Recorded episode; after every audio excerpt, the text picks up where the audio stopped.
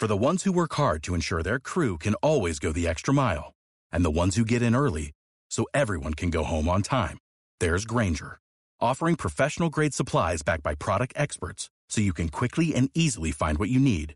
Plus, you can count on access to a committed team ready to go the extra mile for you. Call, clickgranger.com, or just stop by. Granger, for the ones who get it done.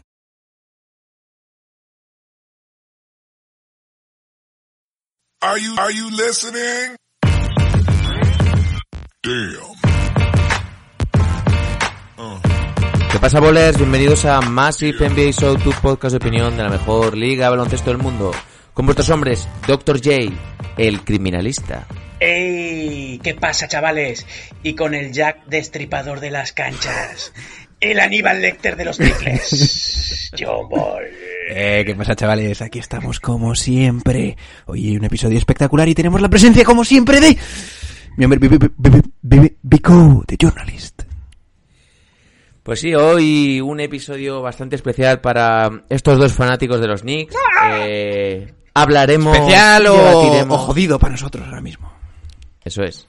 Eh, les voy a dejar todo el micro para que hablen de los eh, tres mejores jugadores de la historia de los Knicks, eh, que den su punto de vista, que digan lo que quieran, porque quiero la versión más fanboy de, de esta franquicia y de, y de los mejores jugadores que la han integrado. Y luego pues tendremos ahí mm, un cuarto oscuro que ya hizo spoiler la semana pasada nuestro hombre Dr. J sobre Charles Barkley.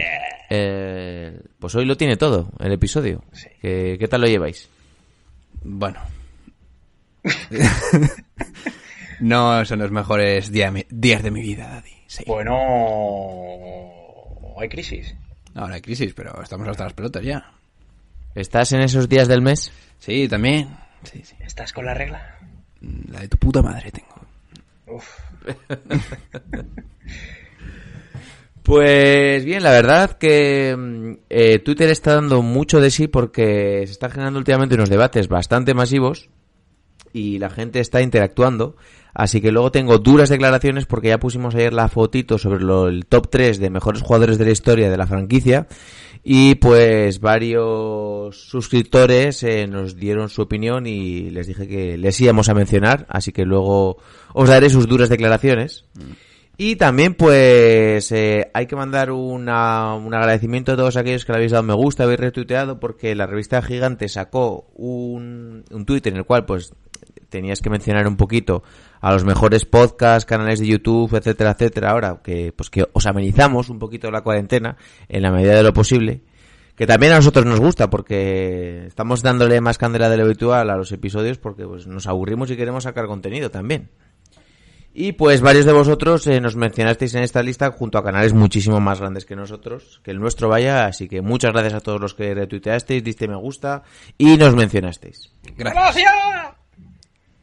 Y bueno, yo creo que eso va a ser un episodio cargadito, eh, hago la intro, me callo y os dejo todo el micro, venga. Venga, vamos, adelante. Sí, joder, un poquito de ánimo. Es que, está Daddy, yo, yo llevo llevo toda la tarde leyéndome cosas de los Knicks y tal para estar bien informado, ¿no? Ahora, lo que- ahora de que vamos a hablar de los Knicks. Y cada vez que hablo, o sea, y cada vez que leo algo, me deprimo más. Porque es que éramos una franquicia súper respetable. Más de lo que yo pensaba. Y estoy hasta los cojones, eh. El año que viene, el 75 aniversario. Es que estoy fatal, eh. Es que tú ves esto y dices, joder, éramos un equipo bestial. Es que de verdad. Bueno, en fin. Pues no digas nada más. Y cuando las noches de NBA se hacen largas y los días pesados, siempre tendréis más IPMI para pasar un buen rato. Comenzamos. It's one of the worst days that I've had in a long time. What do the Knicks have? Julius Randle, Wayne Ellington, Alfred Payton, Bobby Portis. If you are not a Knicks fan, you make me sick. It never, ever, ever goes our way. I mean, damn it! Pues la idea es que me habléis de los de vuestro top 3 histórico de jugadores de los New York Knicks Y pues bueno, una vez que lo hayáis comentado, también imagino que tendréis que hacer alguna mención especial a aquellos jugadores que no han entrado en vuestro top. Eh, todo esto viene a raíz de una serie que está sacando NBA Maniacs sobre los mejores jugadores de cada franquicia. Están sacando mucho contenido, la verdad. Está muy bien, os lo recomendamos. Y pues quiero vuestra opinión como auténticos eh, fanáticos de la franquicia, como auténticos Knickerbockers. Así que el micro es todo vuestro y yo estoy aquí de oyente y os iré soltando algún palito de vez en cuando. Venga, voy a empezar yo. Eh, Así porque sí. Así porque sí, estoy cachondo. Eh, coincido con nuestros amigos de NBA Maniacs con que Patrick Ewing, Pat Ewing para los amigos, es el mejor jugador de la historia de, de los New York Knicks en sus 74 años de historia. Y, a ver, eh, yo he visto vídeos y era un jugador dominante en la liga, era quizá el mejor pivot en, su época de, de la NBA y como bien citan nuestros compañeros, eh, solo fue eh, tapado por, por, por, lo que era Michael Jordan. Eh, pues los Knicks se enfrentaban a, lo, a, los Chicago Bulls y ese era su tope. Pero eso no quita que, que esos Knicks, de la mano de, de Pat Ewing, fueran uno de los mejores equipos de la NBA y, y Pat Ewing le, liderara eh, en puntos y en rebotes y tapones y robos eh, la franquicia durante, no sé si fueron 14 o 15 años eh, los que estuvo vistiendo la camiseta de los Knickerbockers. En el número 2, para mí... Bueno, hacer uno y uno para ah, dar vale. un poquito de emoción o qué? Emoción, sí, sí, sí, A ver, yo en principio suscribo lo que dice mi hombre Dr. J, pero creo que como jugador más importante y como ganador deberíamos mencionar a Willis Reed. Más que nada, porque a mí ya me conocéis, me gustan esas historias dramáticas con ese, ese partido que vuelve a la cancha en el Game 7 y con esa lesión que tuvo en la pierna. Y bueno, eh, sí que es cierto que Patrick Ewing tiene unos números bastante bestiales en algún año, como puede ser en la temporada 89-90, que promedia 28 puntos por partido. Y al final Willis Reed pues es un jugador que de media pues no superó los 21,7, eso lo tengo apuntado, 21,7. Entonces, claro, eh, Willis Reed gana dos campeonatos, es MVP y Patrick Ewing se, se, encuentra con Michael Jordan. Yo creo que ese es la mayor, eh, el mayor debate que podríamos tener. ¿Qué, te parece más importante, los, las estadísticas o, haber ganado anillos? Pues yo le voy a dar un poquito de más valor a ganar anillos y voy a decir que para mí el más importante es Willis Reed. Aunque entiendo que eh, el jugador más cercano para todos es Patrick Ewing, el que más probablemente conozca la NBA, el fanático de la NBA mm, usual, bueno, sea Carmelo Anthony y después Patrick Ewing, pero creo que, que, que la cosa, que me, que me decanto más por Willis Reed, por esos dos anillos. Y supongo que ahora me, eh, Dr. J dirá Willis Reed y yo diré Patrick Ewing. Yo ya había elegido a Willis Reed en el segundo puesto. Eh, yo me he decantado más, más, por el corazón en el primer puesto, porque es bien cierto que, que, que, lo he visto más en vídeo a Pat Ewing que, que, a Willis Reed, pero sí que he visto, eh, como ha mencionado John Ball, el partido ese que, está lesionado, juega no sé si los primeros minutos y como un Cid campeador, digamos, y eso hace que su equipo ganará por primera vez en la historia un anillo eh, para, para, Nueva York. Eh, viendo José, datos. es que sin ese anillo estaríamos destruidos, sí. Bueno, no sé si hubiesen llegado algunos más, pero. Pero, ¿Pero bueno. ¿Qué va a llegar? Eh, pero el mérito que le doy de, de, de, Willis Red es que enfrente está un tal Will Chamberlain. Y, y eso fue, fue que, que, que, fuera más épico todavía, ¿no? Pero bueno. Pues, chavales, es que Willis Reed medía 2 metros 6, ¿eh? ¿Cuánto medía Chamberlain? Parecido, ¿eh? Parecido. No, más. Un poquito más alto, sí, 2.13 igual, eh, Chamberlain. Yo vale, creo vale. que no, ¿eh? Ver, pero, bueno, pero, bueno, pero bueno eh, el dato que, que, que, sea el primer campeonato para Nueva York eh, pesa mucho. Y, y, luego, hombre, eh, los números son notorios, ¿no? Eh, 2.16, Bico, te vamos a reventar. Eh, promedió doble-doble eh, el amigo Willy, Willis Red y, y también eh, eso, el tema de las lesiones fue lo que le eh, hizo que su carrera no fuera tan longeva para, para ser quizá el jugador más histórico de, de los Knicks. Pero esos 2.16 son como los 2.8 de Durán. No, Durán, yo creo, yo, dos yo veía, eh, tú ves a eh, esos partidos o esos highlights que jugaba contra Bill Russell y los tíos estaban parecidos. No había una diferencia muy grande. Y yo creo que, y, y esto se lo escucho decir mucho a ciertos periodistas así más viejunos, decían que Will Chamberlain, vale, tenía cierta, no era un jugador que igual fuera tan dominante en momentos específicos que haya que ganar el anillo, pero a Bill, a- pero a, a Russell le metía buena candela siempre que jugaba contra él, ¿eh? O sea que, ojito. Esos tapones que igual, me acuerdo de una jugada que le pone tres tapones seguidos o cuatro. En fin. Eh, viéndolo del debate del primer puesto y el segundo, ¿puede ser igual que Patty Wynn haya sido la mayor estrella y Willy Rice igual el jugador más relevante? Viéndolo así. Yo creo que sin Reed influyente. estamos jodidos. Así te lo digo. Pero como estrella, yo creo que sí que es cierto Sí, que Patty sí, Wynn ha sido más conocido, más notorio. Y yo no me acuerdo que había esto tantos años, que eran 15 temporadas. Sí, sí, luego Yo estuvo, se había gastado luego, mucho, se, que había- Número uno por. Georgetown. Luego se fue a Orlando, creo. Eh, estuvo jugando los últimos años en Orlando. En Sonics también, que hablamos el otro Sonics. día. Y, pero sí, eh, la verdad que fue casi un hombre de, de- de club, ¿no? Mm, bien es cierto que Pat Ewing quizá no tenía eh, tan buenos compañeros como sí tenía Willis Red, que vamos ahora a mencionar a jugadores como eh, Fraser o Elper Monroe, que, que eran jugadores superclase también y que ayudaron a conseguir esos anillos para los Knicks. Y Phil Jackson, Phil Jackson, que a lo tonto, ¿cuántos anillos tiene ahora mismo? Bueno, ahora mismo. Once. ¿Cuántos ha quedado? 11 como entrenador. 11 como entrenador, más 2 como, como jugador, 13. ¿Te como quedas? jugador, ¿Tiene dos o uno? Ahora no, no sé. A mí me suena que tiene dos, ¿eh? Vamos a buscarlo. Uno solo no. Y A mirarlo, pero me da, a mí me parece que uno solo no es. Sí, pero bueno, luego eh, su carrera como, como Creo entrenador... que en un par- creo que en una temporada de en una temporada de esos anillos no jugó casi nada porque estaba todo el rato lesionado, porque me acuerdo Sí, que me leí años. sus memorias una vez. Dos, años- dos títulos tiene, ¿eh? Como jugador. efectivamente. Dos títulos. Sí. En, un- en una temporada fue el típico que no jugó por lesiones. El Lord, el Lord of the Rings. Pero, pero bueno, eh, a lo que íbamos. Yo creo que Pat Ewing, para mí, es el número uno de la historia de los Knicks.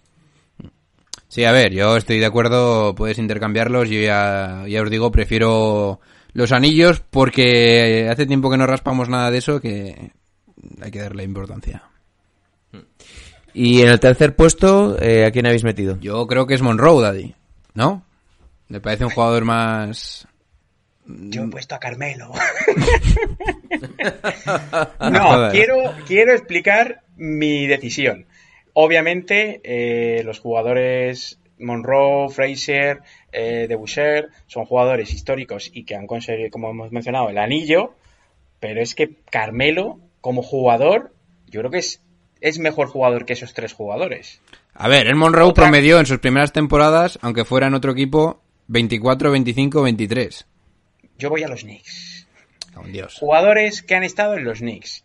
Y para mí, Carmelo Anthony, en esa terna, estaría en el top 3 de jugadores de mayor calidad de lo, de lo que ha pasado en, en la Gran Manzana. A ver, que te lo puedo comprar. Sobre todo porque es lo más cercano. En su, primera, en su primera temporada, 28,7 puntos. Que sí, que no me vas a, que no me tienes que convencer, pero A ver, el tema, el tema de Carmelo ha sido, pues eso, lo que hemos visto, que es complicado. que el equipo eh, no ha ayudado a la hora de, de luchar por un campeonato, sí que estuvieron ahí peleando por playoff, eh, pero siempre se quedaban en la medianía, ¿no? Y luego coincidió que un buen Studamayer, que antes de que llegara Carmelo eh, estaba destacando y siendo uno de los mejores jugadores de la liga, eh, se lesionó y no pudo formar esa dupla, quizás que hubiese dado grandes noticias para la franquicia de- de los Knicks. Yo me acuerdo, Daddy, que cuando llegó Studamayer, llegó porque no llegó LeBron James y teníamos la pasta para fichar a gente.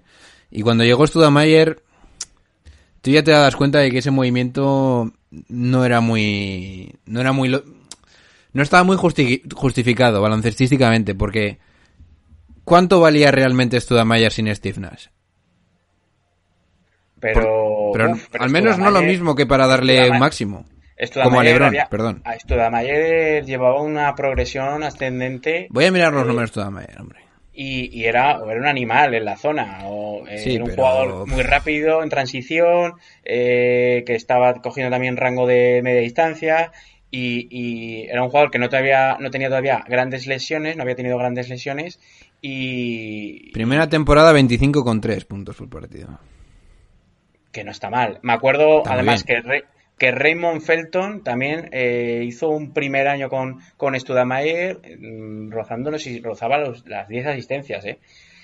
Y, y estaba también Galinari, o sea, eh, era un equipo de playoff, pero claro, no era un equipo todavía para pelear Mira, un anillo. Pues ya que estamos, Daddy, vamos a repasar qué jugadores tenía en esa temporada en la que Studamayer metió 25 puntos por partido. Teníamos Carmelo Anthony, Renaldo Bachman, Chauncey Ey. Billups, Derrick Brown, que ese no tengo ni idea, Anthony Carter, este sí, Wilson Chandler, Tony Douglas, tirador que no estuvo mal, Raymond Felton, Larry, Landry Fields, que este tío me cago en la leche, podía haber llegado bastante, pero bueno, él- Era bueno, ¿eh? Landry Pero Fields. la cabecita no era tan buena. Jared Jeffries, Roger Mason, Timofey Mosgov, Anthony Randolph, Andy Routins, Amar Stoudemire.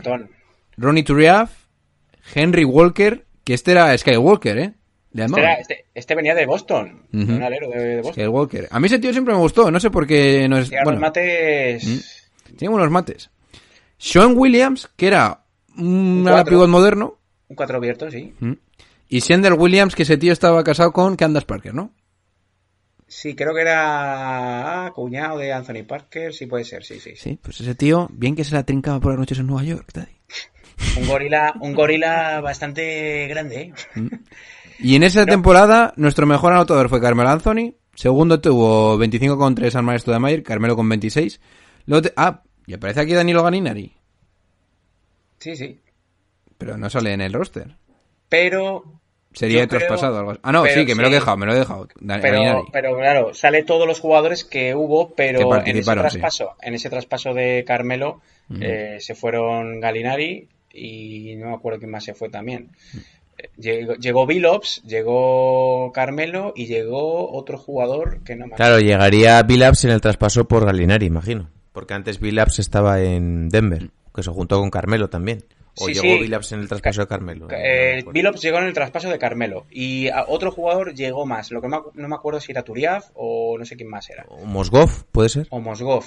Puede ser uno de esos Mosgov tres. estuvo en Denver. Sí, puede ser uno de esos tres. Y, mm, los Knicks eh, sé que dieron a Galinari, puede ser que dieron a Felton también. Y no sé si dieron, no me acuerdo a quién más dieron. No sé, no me acuerdo.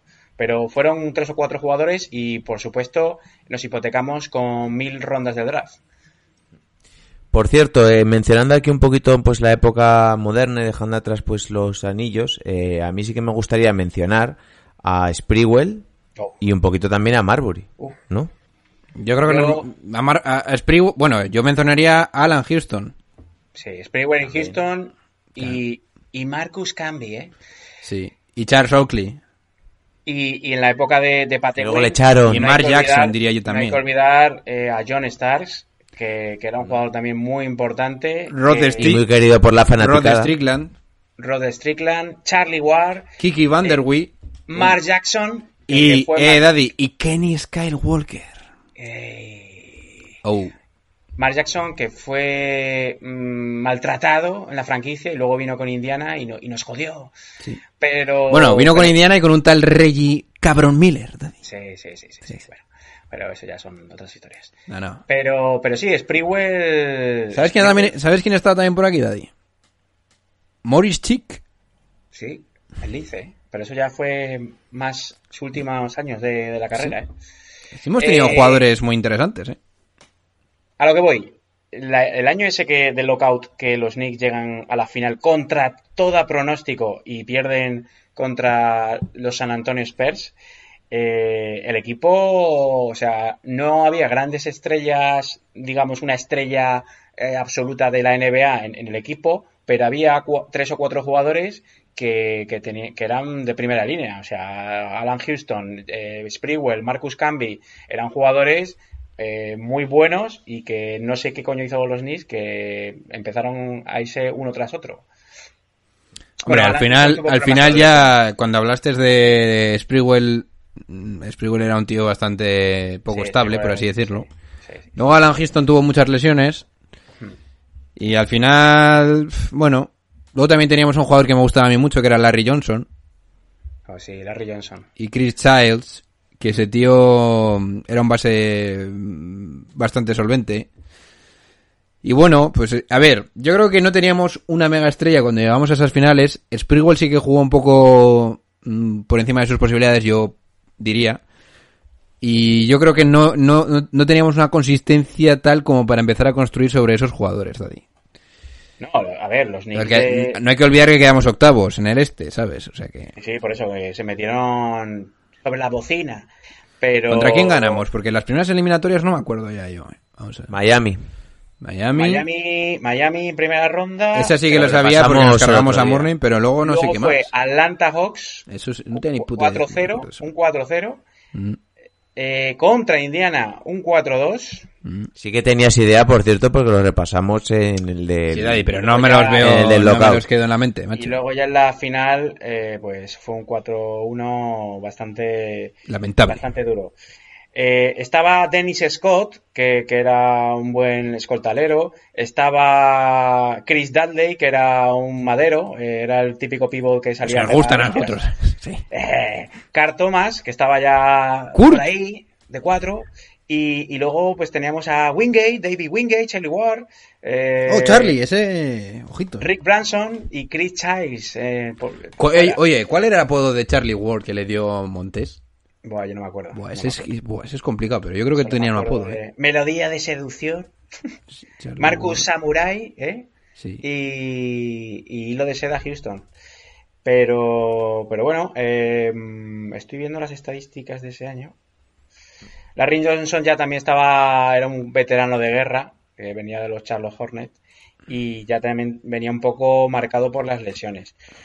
Bueno, yo creo que el agujero es los años posteriores de los Knicks. Empezamos ahí. Yo diría ahí. la gestión de Isaiah Thomas y la vagancia de ciertos jugadores, sobre todo ciertos pibos gordos que los voy a matar.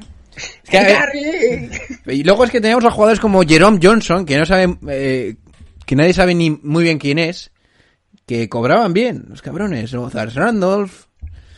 A ver, hasta el 2002, 2003, eh, se mantiene más o menos el equipo, creo que el equipo del, que llega a la final, pero claro, eh, se junta ya que el Sprewell ya no quiere renovar, eh, y, lo, y lo de Seda Houston ya está con muchas lesiones, y empieza, a ver, el, ¿qué caño es? Estoy buscándolo.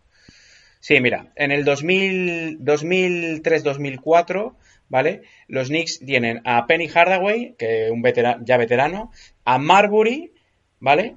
A Alan Houston, Antonio Maddalles, Dikembe Mutombo, Oh. que, no- que ya tendría también sus años, Kate Van Horn, ¿eh? el flautista de Amelín, y, y teníamos también a mm, Tim Thomas, que, que también fue un jugador que a mí me gustaba mucho. Era un 4 que, que tiraba muy bien de 3 y era un jugador que, que hacía su Daddy, trabajo. y, Ma- y Michael Sweetney era el tío este que pesaba más que tú y yo juntos. Sí, sí, ese, ese era, era, era un tractor de, de, de John Dere. luego tenemos, mira, para gente que probablemente ya esto le suene bastante más, luego teníamos una, cuando, cuando se fue eh, Larry Brown, porque estaba ahí de entrenador él, tuvimos a jugadores como Channing Fry, David Lee o Nate Robinson, que esos jugadores, en una franquicia que no hubiera sido tóxica, yo creo que hubieran sobresalido incluso más. Y eso que David Lee fue All-Star, si no recuerdo mal. Sí, dos veces All-Star. Y- Luego tenemos aquí jugadores salen bestiales, Dan Dico, que este tío era un blanquito. Channing Fry luego fue campeón con los Cavs y tú jugó. Y luego es que encima también teníamos a Steve Franchise, que el tío lo único que hizo bien es dedicarle una canasta sobre la bocina a su abuela en Washington. Pero bueno, yo voy al año 2005-2006, eh, 24 victorias, 58 derrotas. Buena, buena. Ejecutivo Isaiah Thomas, entrenador Larry Brown. Os voy a, os voy a A la enseñar puta calle. el equipo de la cárcel de Rhode Island. Trevor Ariza, Oh, que ya se estaría tatuando, eh, ya se habría tatuado el cuello, eh. Matt Barnes, Oh, ese tío, Jamal, Jamal Crawford, bueno ese. Eddie Curry, Más gordo. Antonio Davis, Antonio. Steve Francis, Franchise. Channing Frye, Me gusta. Penny Hardaway, Pene. Jerome James, Oh. Ah, eso, ya era Jerome James, no era Jerome Johnson, es verdad. Stephen Marbury, Oh. Nate Robinson, que no sé qué, hace- ya sería rookie, sí, era rookie. Jalen Rose, ojo, eh, ojo el equipo que había. eh. Ojo, Pues no, pues no es un mal equipo. ¿Qué quieres que Malik te diga? Rose y, y ojo estos dos, Ime Idoka, ¿eh? que era su primer año también, y Quintel Boots, que también era uno que tenía la cabeza para allá, ¿eh? que estuvo luego aquí en Europa jugando, estuvo jugando en Rusia y, y- Pero no es un equipo para dar tanta Sí, penita. sí, ¿eh? ese equipo va a dar pena porque tienes a franchise y a Marbury y no sabes muy o bien. sea, no, no, no, era un jodido equipazo. Lo que pasa, claro, Eh, eh, había mucho Doberman en el jardín. ¿eh? Eh, dejarme que os cuente alguna cosita eh, y me dais vuestra opinión. Eh, nos han dejado por Twitter algunas opiniones respecto a este, a este tema. Jorge Te- Teijeiro nos dice, Ewin es el, su primera elección, después Bernard King. Hostia. Eh, y luego nos habla de eh, que Carmelo por talento y sensación estaría incluso en los primeros puestos, pero que dice que no supo liderar esta franquicia y que por tanto no lo mete como top 5 por esa decepción. Tú, nos hemos dejado ver Nakine. Uf. Carmelo hizo todo lo que pudo por la ciudad. Lo que pasa. No, no. Carmelo cobró bien. Luego ya se preocupó bueno, por la ciudad. sí. No te los cojones, sí. Eso sí, sí, sí, sí. Cobra bien, cobra bien. Pablo Alonso nos dice que para él eh, su primera elección es Willy Reeds, que merece la misma consideración o más que Ewing, Melo y compañía. Gracias. Dos veces MVP de las finales, eh, rookie del año con los Knicks. Y dice un poquito lo mismo que Jorge Teijeiro, que Carmela a nivel individual es top 5, pero que también ach- achacó un poco la lesión de, de Studamayer y la prensa anti-Knicks en su etapa en Nueva York. Ojito con Bernanke, ahora que lo estoy viendo, que promedió 32,9 puntos en la temporada 84-85. ¿eh? Ese se nos ha olvidado, ¿eh? De No, hecho, hombre, pero no, es lógico olvidarlo porque aparte jugó en los New York Nets. Y, y solo jugó cuatro, cuatro temporadas en Nueva York. Además me ha venido a la mente el día de presentación de Carmelo, eh, dijo eso, que él quería, quería ser el nuevo Bernard King. Sí. Y luego también aquí Noya 14 nos mete aquí unas durísimas declaraciones y dice que para él el mejor es Ewing y que a Carmelo no lo pondría ni en un top 10. en su humilde opinión. Que, Y le dije eh, yo, te vamos a ¿a quién matar. Y me hace su top 10. Dice Willie Reeds, Walt Frazier, El Monroe, Bernard King, Patrick Ewing, qué dices? Charles Oakley, John Starks, Bill Bradley, Mark Jackson y Atel Ese Sprewell. hombre es de los, Nets- de los Nets. Hombre, vamos a ver. Ya para empezar, Alan Houston para mí debería estar en el top 10. Carmelo también. Y, y- Mark Jackson Mark Jackson, por mucho no que sea buen estar jugador, no puede estar por delante de esos jugadores. No, no, no, ahí se ha columpiado un poco. Y Patrick Ewing no puede ser menos de tres. Pero bueno, de dos. respetamos, respetamos todo. No te respetamos nada, vas a morir. ¡Oh, que no todos! Bueno, ya es que yo qué sé. Daddy, si- Pues, si ganásemos no sé, un anillo eh, estos, estos años, se nos lo diré a sea,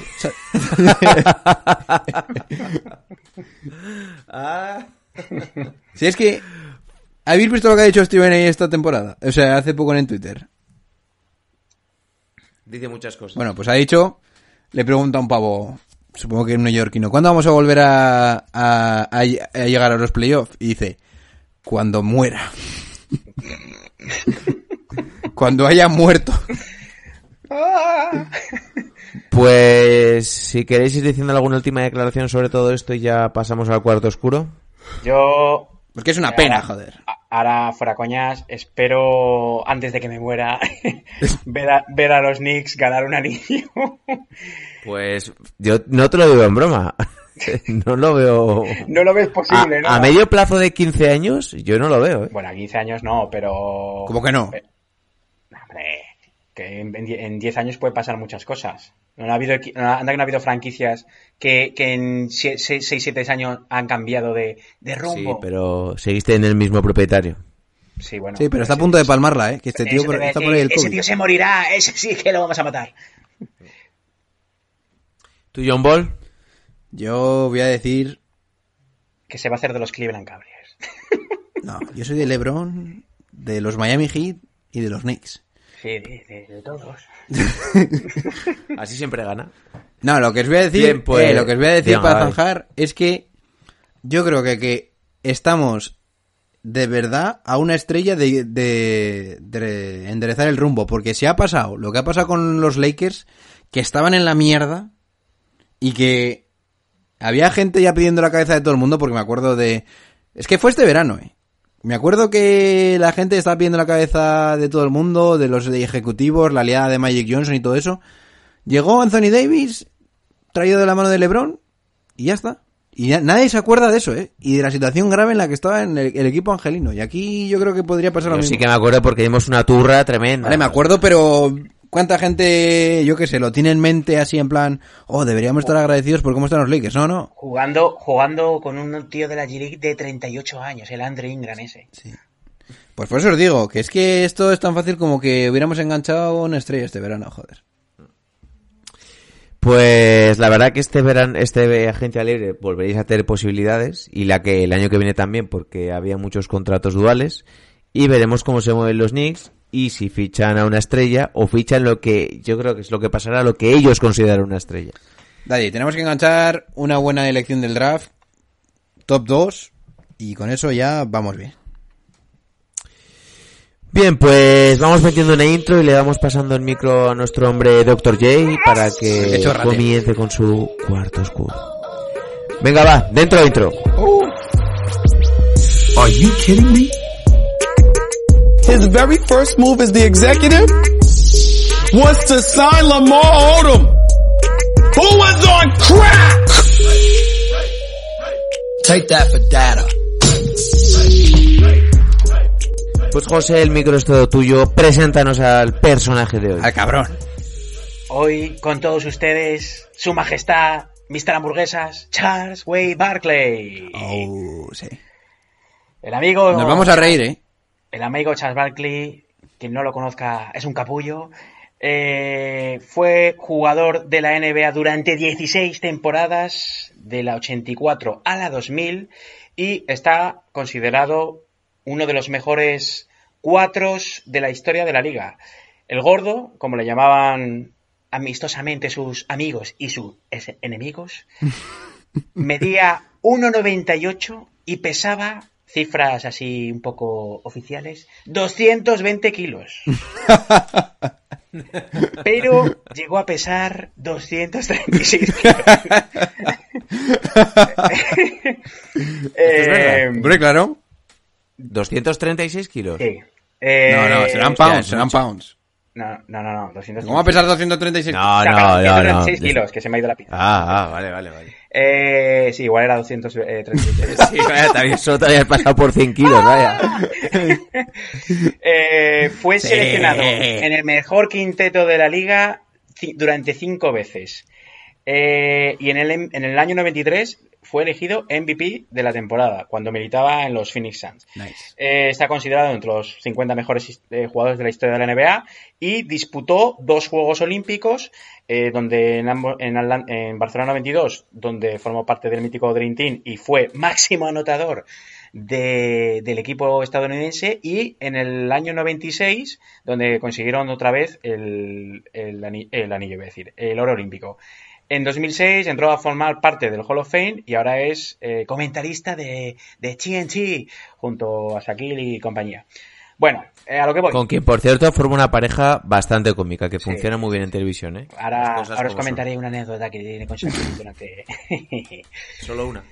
Bueno, jugó tres años en Auburn, en la Universidad de Auburn, y promedió 14 puntos, 9,6 rebotes y 1,7 tapones.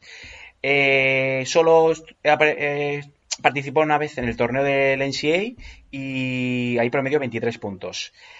Bueno, primera anécdota de Charles Barkley, no quería ser drafteado por los Sixers. Barkley se negó que no quería ser drafteado por los Sixers, que lo elegían en el puesto número 5. Y la anécdota que cuenta Barkley, eh, dicen que los Sixers en los preentrenos estos que, que hacen con los rookies, le dijeron, pues estaba ahí 136 kilos y le dijo, eh, Charles, tienes que llegar a los 129 kilos. Y el tío dice que la noche antes del, del draft se pegó un atracón Dice que se pegó dos almuerzos históricos para que los Sixers lo pesaran y no lo eligieran. Pues aún así no fue, no tuvo suerte. Pero eh, ¿dónde iba a caer Barclay? Iba a caer en los Philadelphia 76ers junto a un tal Julius Erving, a un tal Moses Malone y al mencionado anteriormente Morris Chicks, eh, jugadores que ganaron con los Sixers un campeonato en el 83. Eh, dicen que Moses Malone fue el principal tutor de Barclay y le, ayudó a, que sus problemas de peso los, los liquidara, ¿no? Eh, durante su primer año promedió 14 puntos y casi 9 rebotes por partido, pero fue ya en su segundo año donde se convirtió en el máximo reboteador del equipo, casi 13 rebotes por partido, midiendo 1,96 y promediando 20 puntos por partido. Eso en el segundo año, ¿eh? eh mm, sigo, sigo, sigo. Al año siguiente ya se retiró Barclay, fue el jugador franquicia y estuvo, eh, creo que estuvo... Se retiró Moses Malone. No, no, se retiró Ervin, ¿eh? Eso, perdón, es que habías dicho Barkley. Perdón, Ervin. Y ya ahí se convirtió en el jugador franquicia. Eh, ya lo eligieron en el All-Star Game, eh, fue, fue portada de la revista Sport Illustrated y eh, promedió ese año 27 puntos y 11,7 rebotes. durante la temporada 89-90, pese a recibir más votos que para ser... perdón, fue el segundo jugador que recibió más votos para ser MVP de la temporada, eh, tras un tal Maggie Johnson. Eh, en el 91-92, que fue la última de los Barclay, de Barclay y los Sixers, cambió su dorsal el número 34 en honor de Magic y se puso el 32, que anunció ese año Magic que tenía el SIDA. Eh, a pesar de que el 32 estaba retirado de los Sixers, se hizo una excepción. Vale.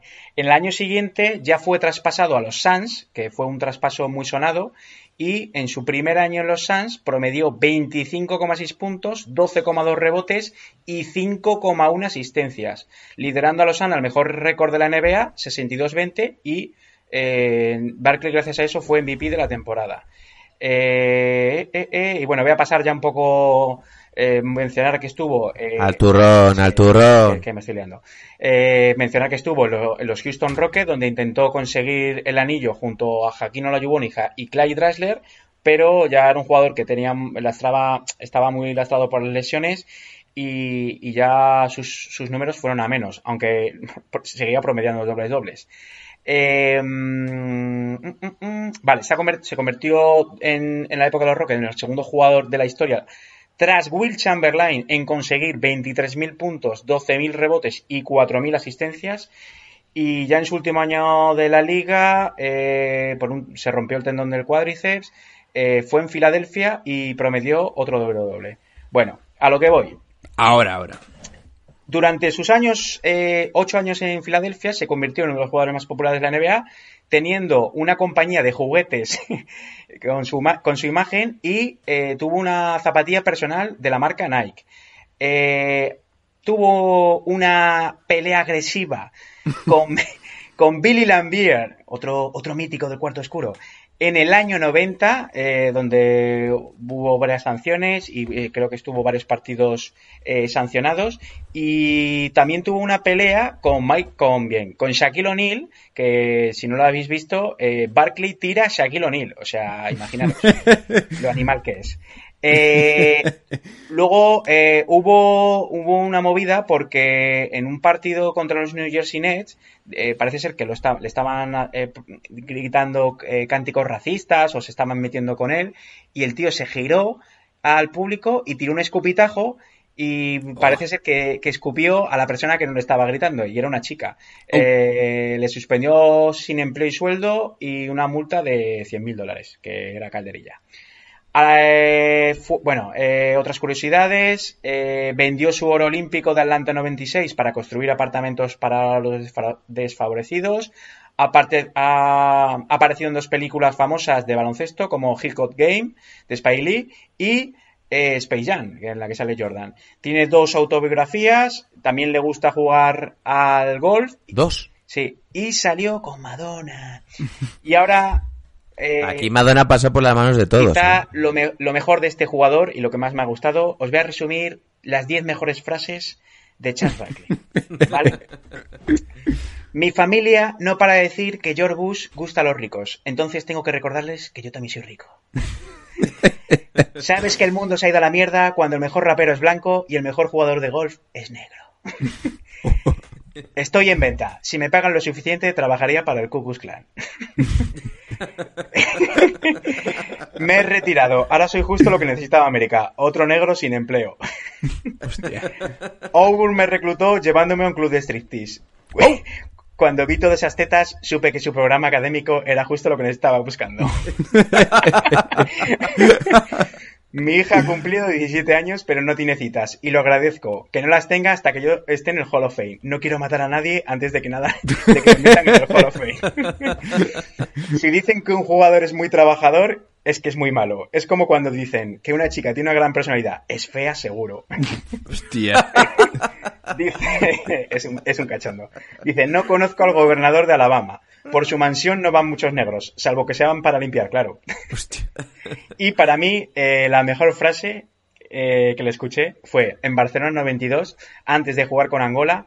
No sé nada de Angola. Bueno, sé esto. Van a tener problemas. Después del partido del Dintín ante el equipo africano, que fue un 116-48, dijo esto sobre, un, sobre un- un altercado que había tenido con un jugador de Angola. Alguien me pegó y si alguien me pega, yo le pego. Aunque parezca que llevan dos semanas sin comer, pensaba que me iba a sacar una lanza. y otras frases famosas, nunca le regalo un reloj a una chica, ya tiene uno en la cocina. Hostia. Eh, debe haber unos 15 negros multimillonarios en América y la mitad estamos aquí en el All-Star. De- después de que Nate Robinson fallara un mate en un concurso del All-Star, no creo que vaya a deprimirse. Juega en los Knicks. ¡Oh! El único parecido que hay entre Larry Bird y Christian Lanner es que los, de- los dos mean de pie. Hostia. Mira, Cutino, eh, sobre Cutino Mobley. ¿De qué coño vas disfrazado con esa ropa que usas? Ya no estás en Rhode Island. Esto es la NBA. y, Hostia, vaya, vaya jefe. y última, de la última de Charles. North Caroline falló 22 de sus 23 últimos tiros contra Georgetown. Hasta Stevie Wonder podría haber metido un tiro 23. y hasta hoy, el amigo Charles Barkley. Hombre, muy bueno este, ¿eh? pero también tengo que decirte que se nos ha olvidado el tema de que tirar una tía por la ventana. Bueno, es que no quería... Además, eso ya lo contamos. Sí, me quería centrar en lo de las frases porque al ser analista, no, ha estado, ha estado muy bien, ¿eh? al O sea, ser analista de, de TNT y, y las dos autobiografías que tiene, eh, la verdad que recoge, y bueno, y me he dejado muchas más, eh, pero bueno, quería resumir un poco porque, pero bueno, si tenéis tiempo, eh, hay frases que, es, que son dignas para la historia. A mí me parece que es un producto televisivo Sí. perfecto, Sí, porque es un tipo que no se muerde la lengua, que tiene su propio criterio, que te podrás estar más de acuerdo con él o no. De- me refiero respecto al baloncesto. Y el tío se moja siempre, y eso para la televisión es oro. Y la pareja que hace con Shaquille O'Neal, porque él salía haciendo mil concursos, Sí, sí. mil payasadas. Me acuerdo una que hacen eh, tirar un triple cada uno mm, vestidos de traje. Eh, y lo fue a Barclay hubo- y Shaquille O'Neal lo mete hubo y sale abrazándose con el presentador. Hubo un All-Star que, que hizo una carrera con, con Babeta, que era el, el árbitro más longevo de, de la NBA y, y no sé qué, cómo co- corría Barkley, pero, pero creo que Babeta lo ganó o no se dejó ganar. Hombre, es que tiene que tener las ro- las rodillas destrozadísimas. Un crack. Por cierto, uno de los primeros cuatro modernos de, de la liga. Para mí, eh, bueno, lo han comparado a Zion Williamson con, con él. Y, y el propio Barkley lo ha criticado a Zion Williamson porque le ha dicho que con ese peso eh, no puede jugar en la NBA. Y, y si lo ha dicho él, por algo será. Pero ¿quién tenía más calidad? Porque yo creo que Para Barkley. mí, Barkley, sí. Para mí, Barkley, yo creo que Zion Williamson es Sí, eso es muchísimo más físico, físico poderosamente. O sea, y salto vertical, quizá, pero la No, manera de no, votar quizá no. y la manera Sí, de generar juego que tenía Barkley no la tiene Williams, Zion Williamson. Lo que pasa es que el nivel físico de Sion, eh, yo es que no he visto nada parecido, también te lo digo. Y eso pesa mucho. Aparte, el gen competitivo que tiene que tenía Barkley, creo que Zion Williamson todavía no lo tiene. No, Y no sé si- eso discrepo. Y no sé si lo veremos. Eso está por ver, pero ya sí que a él lo hemos hablado alguna vez, que parece ser que es un tío muy centrado y... No, no, no digo que no sea, no digo que no sea centrado, digo eh, eso de comerse, de comerse al rival en la pista. Es que tampoco hemos tenido la leche, posibilidad de verlo. ¿Qué más quieres? Hay que darle tiempo. Cago en 10. Sí, de No te encabronas. Sí, ¿eh? sí, de verdad. eh. ¿Pero qué más queréis ver de Sion? Bueno, hay que darle tiempo. No, no, eh, yo, o sea, yo ya lo, lo hablamos, me parece, yo es el jugador que más hype he tenido por ver en una cancha de baloncesto, porque por ejemplo con Donchi ya lo había visto en Madrid y ya sabía un poco de lo que era capaz, me ha sorprendido mucho para bien, pero con Sion es el típico jugador que, no sé, claro, es que, que te puede hacer un mate desde, el- desde el triple, ¿sabes? O sea, espero ese tipo de cosas. Hype es tremendo. Yo él. creo que cuanto a intensidad están a la par, ¿eh? Pero bueno, ya veremos. Yo creo que no podemos decir nada porque de Sion eh, no hay suficientes datos para evaluarle. Y aparte, a habrá que, habrá que valorarle al final de su carrera. Y habrá que compararlo pues, Por con- eso, con, por eso. Eh, por cierto, eh, el siguiente capítulo lo tendréis el lunes y ya os digo que va a ser un top, Uf, eh, un top histórico que va a estar muy muy bien ¡Alex, Y cabrón! y, por, y en este yo creo que hay bastante debate. Fíjate lo que te digo. Ya sé de qué va yo eso. sí. No quiero que lo desvel, no quiero que lo desveléis. las Pero va a mejores haber mucho de debate. Y ya sí que esto lo digo porque parece ser que es una petición popular en relación al último tuit que hemos subido hoy sobre quién es el mejor europeo de la historia. Y yo la verdad me estoy quedando loco con las opiniones de ciertas personas. las de alemán. Sí, sí, he dado cuatro opciones, eh, Pau Gasol, Novitsky, Petrovic y Parker. Y el, por ej- a ver, va ganando Novitsky, bueno, va a ganar, hay ya 64 votos y tiene un 78%. Eh, pero el hate que hay hacia Tony Parker me parece escandaloso. Mucho- o sea, gente que no francés, metería ni en top 10, o sea, cosas así. O sea, no sé si es porque es franchute o por qué, pero vaya. Ahí lo has dicho, Daddy. Pero Yo- yo, ahora, objetivamente, repasaos la carrera de NBA de Tony Parker, porque creo que lo dijiste, no sé si lo dijiste tú, José, o, o lo escuché en un tuit, creo que es junto a Billups y el otro no me, creo que es Isaiah Thomas, los únicos base de la historia en tener un MVP de las finales. A ver, yo voy a decir una cosa que aunque joda decirlo, yo creo que es real. Yo creo que Tony Parker solo en carrera, carrera NBA es mejor que la de Pau Gasol. No. Claro que sí. No, no, no, no. Sí, sí, sí. Tiene sí, cuatro sí. anillos, ¿no? No, tres. ¿Tres o cuatro? Un MVP de las finales. Pero, José, que no te engañas, ¿A- que no me engañes. ¿A trofeos? Hombre, a trofeos, claro. Y tiene una... y tiene- Victorias en playoff. Y yo creo que a importancia también. No. Yo me hubiese gustado ver a Tony Parker jugando en Memphis. Jugó- Pues no hubiera sido lo mismo. All-Star, ¿eh? igual se hubiera desarrollado más. Sí, Tony Parker en sí, Memphis. sí. Sí. ¿Cuántos anillos tiene Tony Parker? Que igual son dos. Yo, a ver, bueno, quizá en el tema NBA Parker sea mejor jugador, o sea, mejor jugador. Eh, Mayor trascendencia, que me gusta decir. Bueno, que no, Pau. no quememos mucho esto porque vamos a hacer la Pero semana que viene un global, episodio de esto. Yo me quedo antes con Pau. Si, yo, si a mí me dices, ¿quién es mejor jugador europeo de la historia? ¿Parker o Pau Gasol? Yo te digo, Yo, yo pongo delante a Pau Gasol. Sí, de yo también, pero si te lo he dicho claramente al principio. ah, vale. Pero os lo digo, no lo destripéis mucho. A ver, ¿vale? los Spurs ganan en el 2003, ¿no? En el 2003 ya estaba él. Entonces, 2003, 2007, 2014. Pues o tres. Yo he estado dudando en tres o cuatro. 3-3. Y bueno, no sé, ¿algo más que queréis comentar? Pues que te voy a matar, José, con estas últimas declaraciones que has hecho. Así te lo digo. No me tiembla el pulso, además, ¿eh? Buah. Dejarlo para la- el episodio de la Me estoy empezando a calentar ya. Es que hay suelto alguna cosa en plan de Zion Williamson y de ahora Tony Parker que os voy a reventar la cabeza, ¿eh? Es que estáis locos, ¿eh? Luego no, luego de... re- Pero si yo lo... A ver, a mí, a mí ¿por qué me dices? Pues por- si yo he por dicho costumbre, que- pero estáis ¿Me locos. has oído? El Aníbal Lecter. Aquí habla, habla de locos el Joker aquí. Voy a matar. Oye, voy a, dar, voy a dar unos saludos a gente que es que hay gente Sí, sí. que siempre se me olvida, pero en Instagram hay, hay algunos fanáticos A que Clary. están diciendo que, que ha sido... A Clary. Sí, a Clary también. No, algún saludo a gente que está mostrando un poquito de love, que quiere que vuelva al canal de YouTube y bueno, All you need is love. de momento lo veo negro. Pero Se ha tomado unas vacaciones. Joder, además de verdad, ¿eh? está la cosa negra de momento. Está más negra que los cojones de Strickland. Los balls.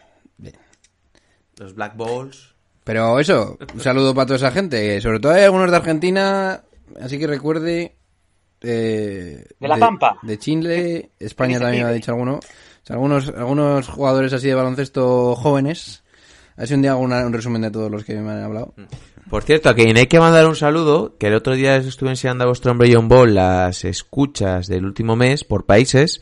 El segundo país que más nos escucha es gente de Estados Unidos. Y luego, pues, mandarles un saludo a todos los que nos escucháis desde ahí.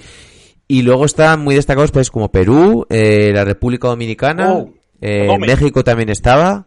Así que un saludo para ¿Cómo todos. va Rusia? Que a mí eso me gusta. Las rusas. Ya me perdí. Las rusas te lo pasé. Abrazos chingones. Habría que hacer alguna vez algún episodio con algún americano, Daddy. Bueno, y tenemos que dedicar un saludo a nuestro doctor. No, ¿Eh? no, hoy no era el día. ¿A quién? A doctor J. No, no. A Dr. J, A doctor J, que, el que criminalista. mañana es el cumple de mi madre. Eso es. ¡Papá, te quiero! Bien, pues lo vamos a ir dejando por aquí porque si no eh, se nos va de las manos. Eh, se van despidiendo de vosotros vuestro hombre Dr. J, el criminalista. Víctor Claver es mejor que Tony Parker. Puta madre. Víctor Sada es mejor que Ricky Rubio. Afeitándose sí. No. Vuestro hombre John Ball. Venga, chavales, que... Fútbol, ¡Te queremos! Vamos tirando, sí. Venga. Y vuestro hombre dijo, bueno, un saludo a todos, chao, chao. Are you kidding me? His very first move as the executive was to sign Lamar Odom, who was on crack. Take that for data.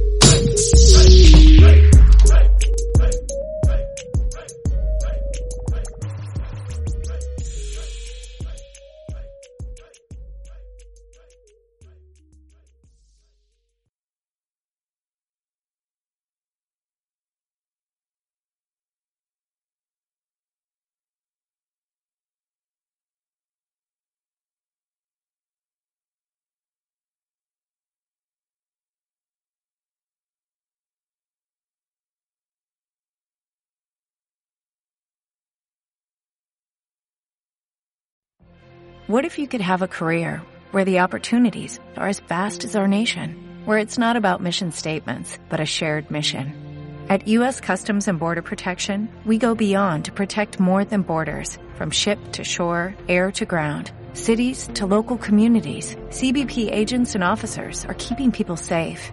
Join U.S. Customs and Border Protection and go beyond for something far greater than yourself. Learn more at cbp.gov/careers.